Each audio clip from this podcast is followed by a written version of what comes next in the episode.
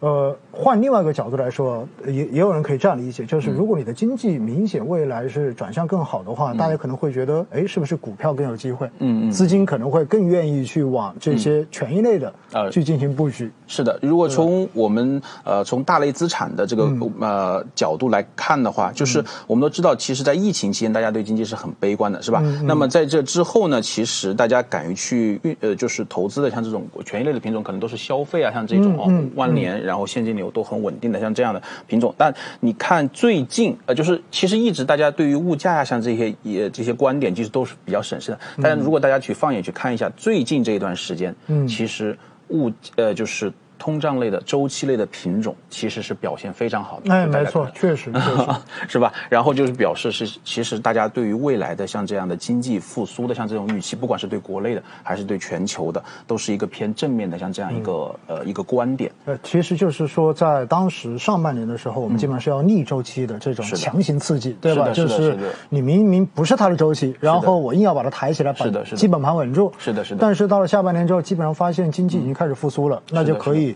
交给你自己去搞定了。所以是的就是顺周期的这一些明显就起来。是的，是的，是的我昨天我也看了一下，我昨天在呃更新数据的时候，我也发现真的是从七月份开始，嗯，然后像创业板指数，嗯，跟沪深三百指数的一个 PE 的一个走势，嗯，很明显就已经开始出现分化了，是因的为沪深是的三百基本上就一路保持平稳往上走。是的，是的，是的。创业板就啊掉头就开始往 下，对吧？所以这个风格切换应该说是非常非常明显的事情。是的是的嗯而是且我看了一下今天整个大盘，明显你像有色啊、煤炭啊，今天也嗯是涨得 很好，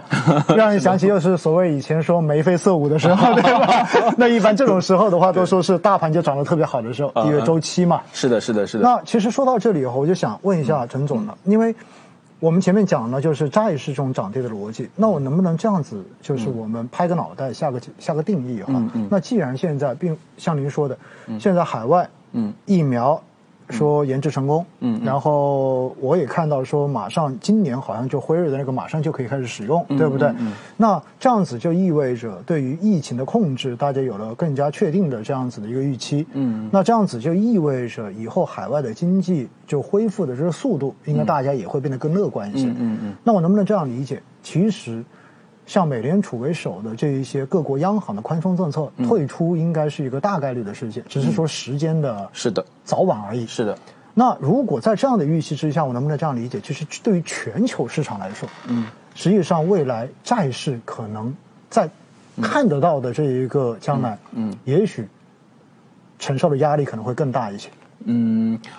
呃，海外的我们现在暂时吧说，就是拿我们稍微熟悉一点的国内的债券市场吧。嗯，呃，国内债券市场的话，我们是觉得说，因为从时间投资的这个角度来讲嘛，嗯我们呃债牛呢，基本上是一八年、一九年两年的债牛，那两年哦债对牛对走对得真的很好如果我们 只是简单的拍脑袋说，就债牛一般到第三年的下半场的时候，嗯第三年的下半场的时候，投资者可以稍稍要谨慎一点点。哦啊，这种时间大家可以 回去对。大家记住了哈， 就是债牛两年 OK，到第三年的时候，第三年的下半年哎的时候下半年呢稍微要小心一点 点小心一点点。确实，我也看了一下中证全债指数，嗯在过去的这十几二十年，嗯，呃，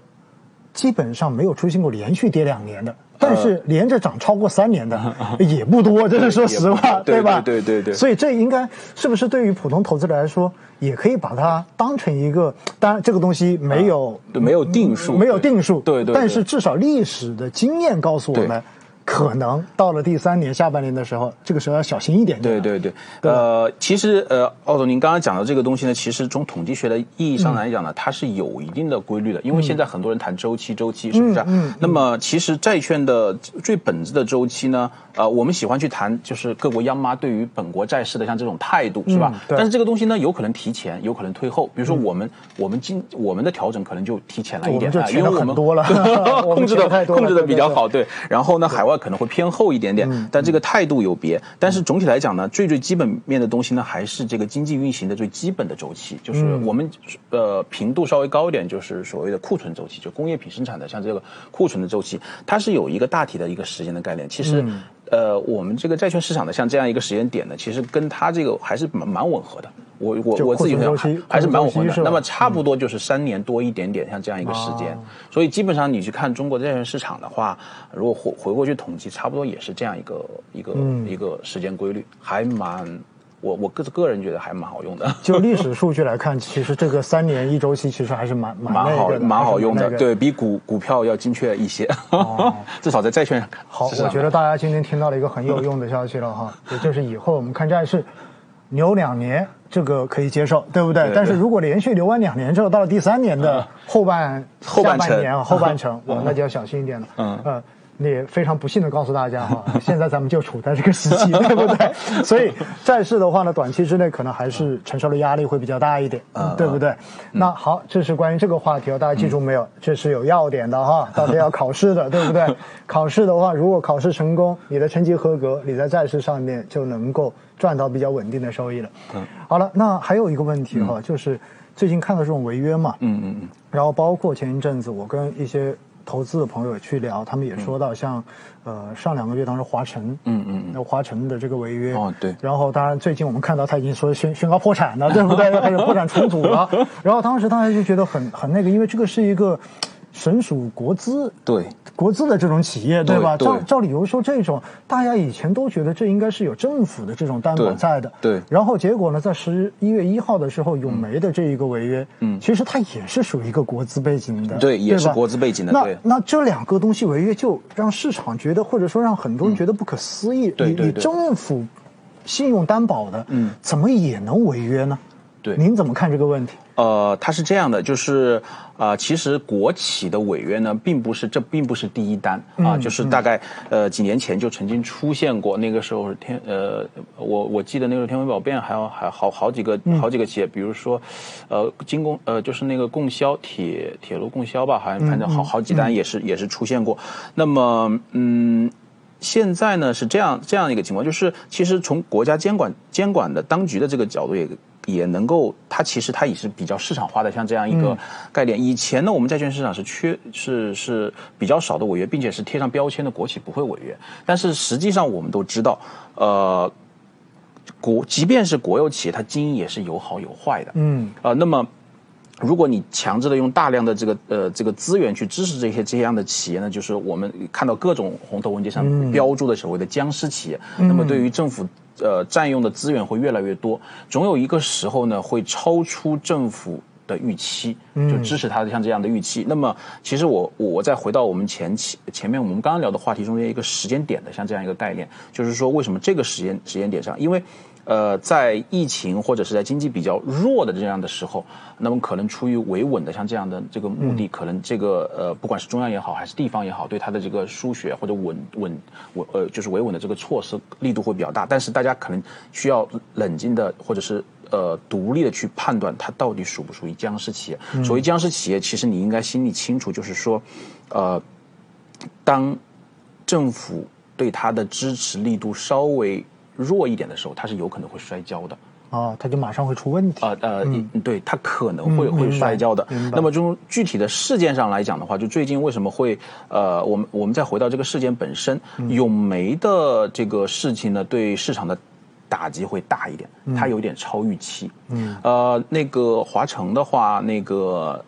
因为其实市场是有预期的。就是嗯对于它这个企业的经营，呃，基本面呢，未来的这个情况，大家就是经过你理性的这个分析，你是能够看出来端倪的。但是咏煤呢，我们实实二实二说，就是如果我们真的是对于当地区域的企业进行一个排序的话，绝对可能排不到，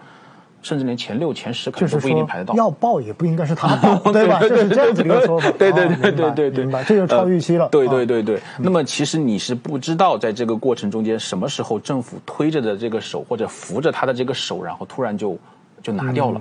然后这样的话，就对市场的冲击比较大。那么最主要的就是呃市场的机构很看到的一些东西，就是在它违约的时呃违约之前，可能已经进行了资产的划转啊，就是它有效的市场认可的那种高价值资产的，像这种的划转。嗯，所以市场就会觉得说，嗯，这个东西是超预期的。那么一旦超预期出现了之后呢，市场比较慌的一个原因是什么呢？那我以前的这个分析框架体系啊，会不会要有一个重新的定明义白的。过也就程是？说，以前我给这些东西定价，或者说对看到风险的这一对对套对东西，到底能不能都不成立了？对对对，你得能推翻重来。对对对对，能不能过就是那个评级什么之类的。那么现在我们可以看到，最近这一段时间，肯定市场上的主要的大型机构可能对于以前的像这种偏犹豫的，像这种啊、呃这种呃债债券肯定都重演了，那么重嗯演可能就存在一个出库或者集体抛售的像这样一个过程，那么就对市场可能会造成一个嗯然后当杀伤大家集体抛售的时候，又供过于求，对对对对进进一步把这个价格给砸下来了。对对对对，还有一个就是因为就是呃，大家可能忍受不了净值的像这种折损，然后呃赎回。 是，也就是今天在听直播的您 啊，当当您为了避嫌把债券型基金赎回的时 候，也造成了就是基金公司。然后被迫，对吧？对对去对减仓， 对对对进一步加剧了整个市场的这种下跌的压力。是的，是的，是，其实这一个就跟当时二零一五年我们当时说股灾也是一嗯 个逻辑嘛，就是大家都在卖，没有人买，这个时候价格就螺旋式的下跌。是的，是的，是的。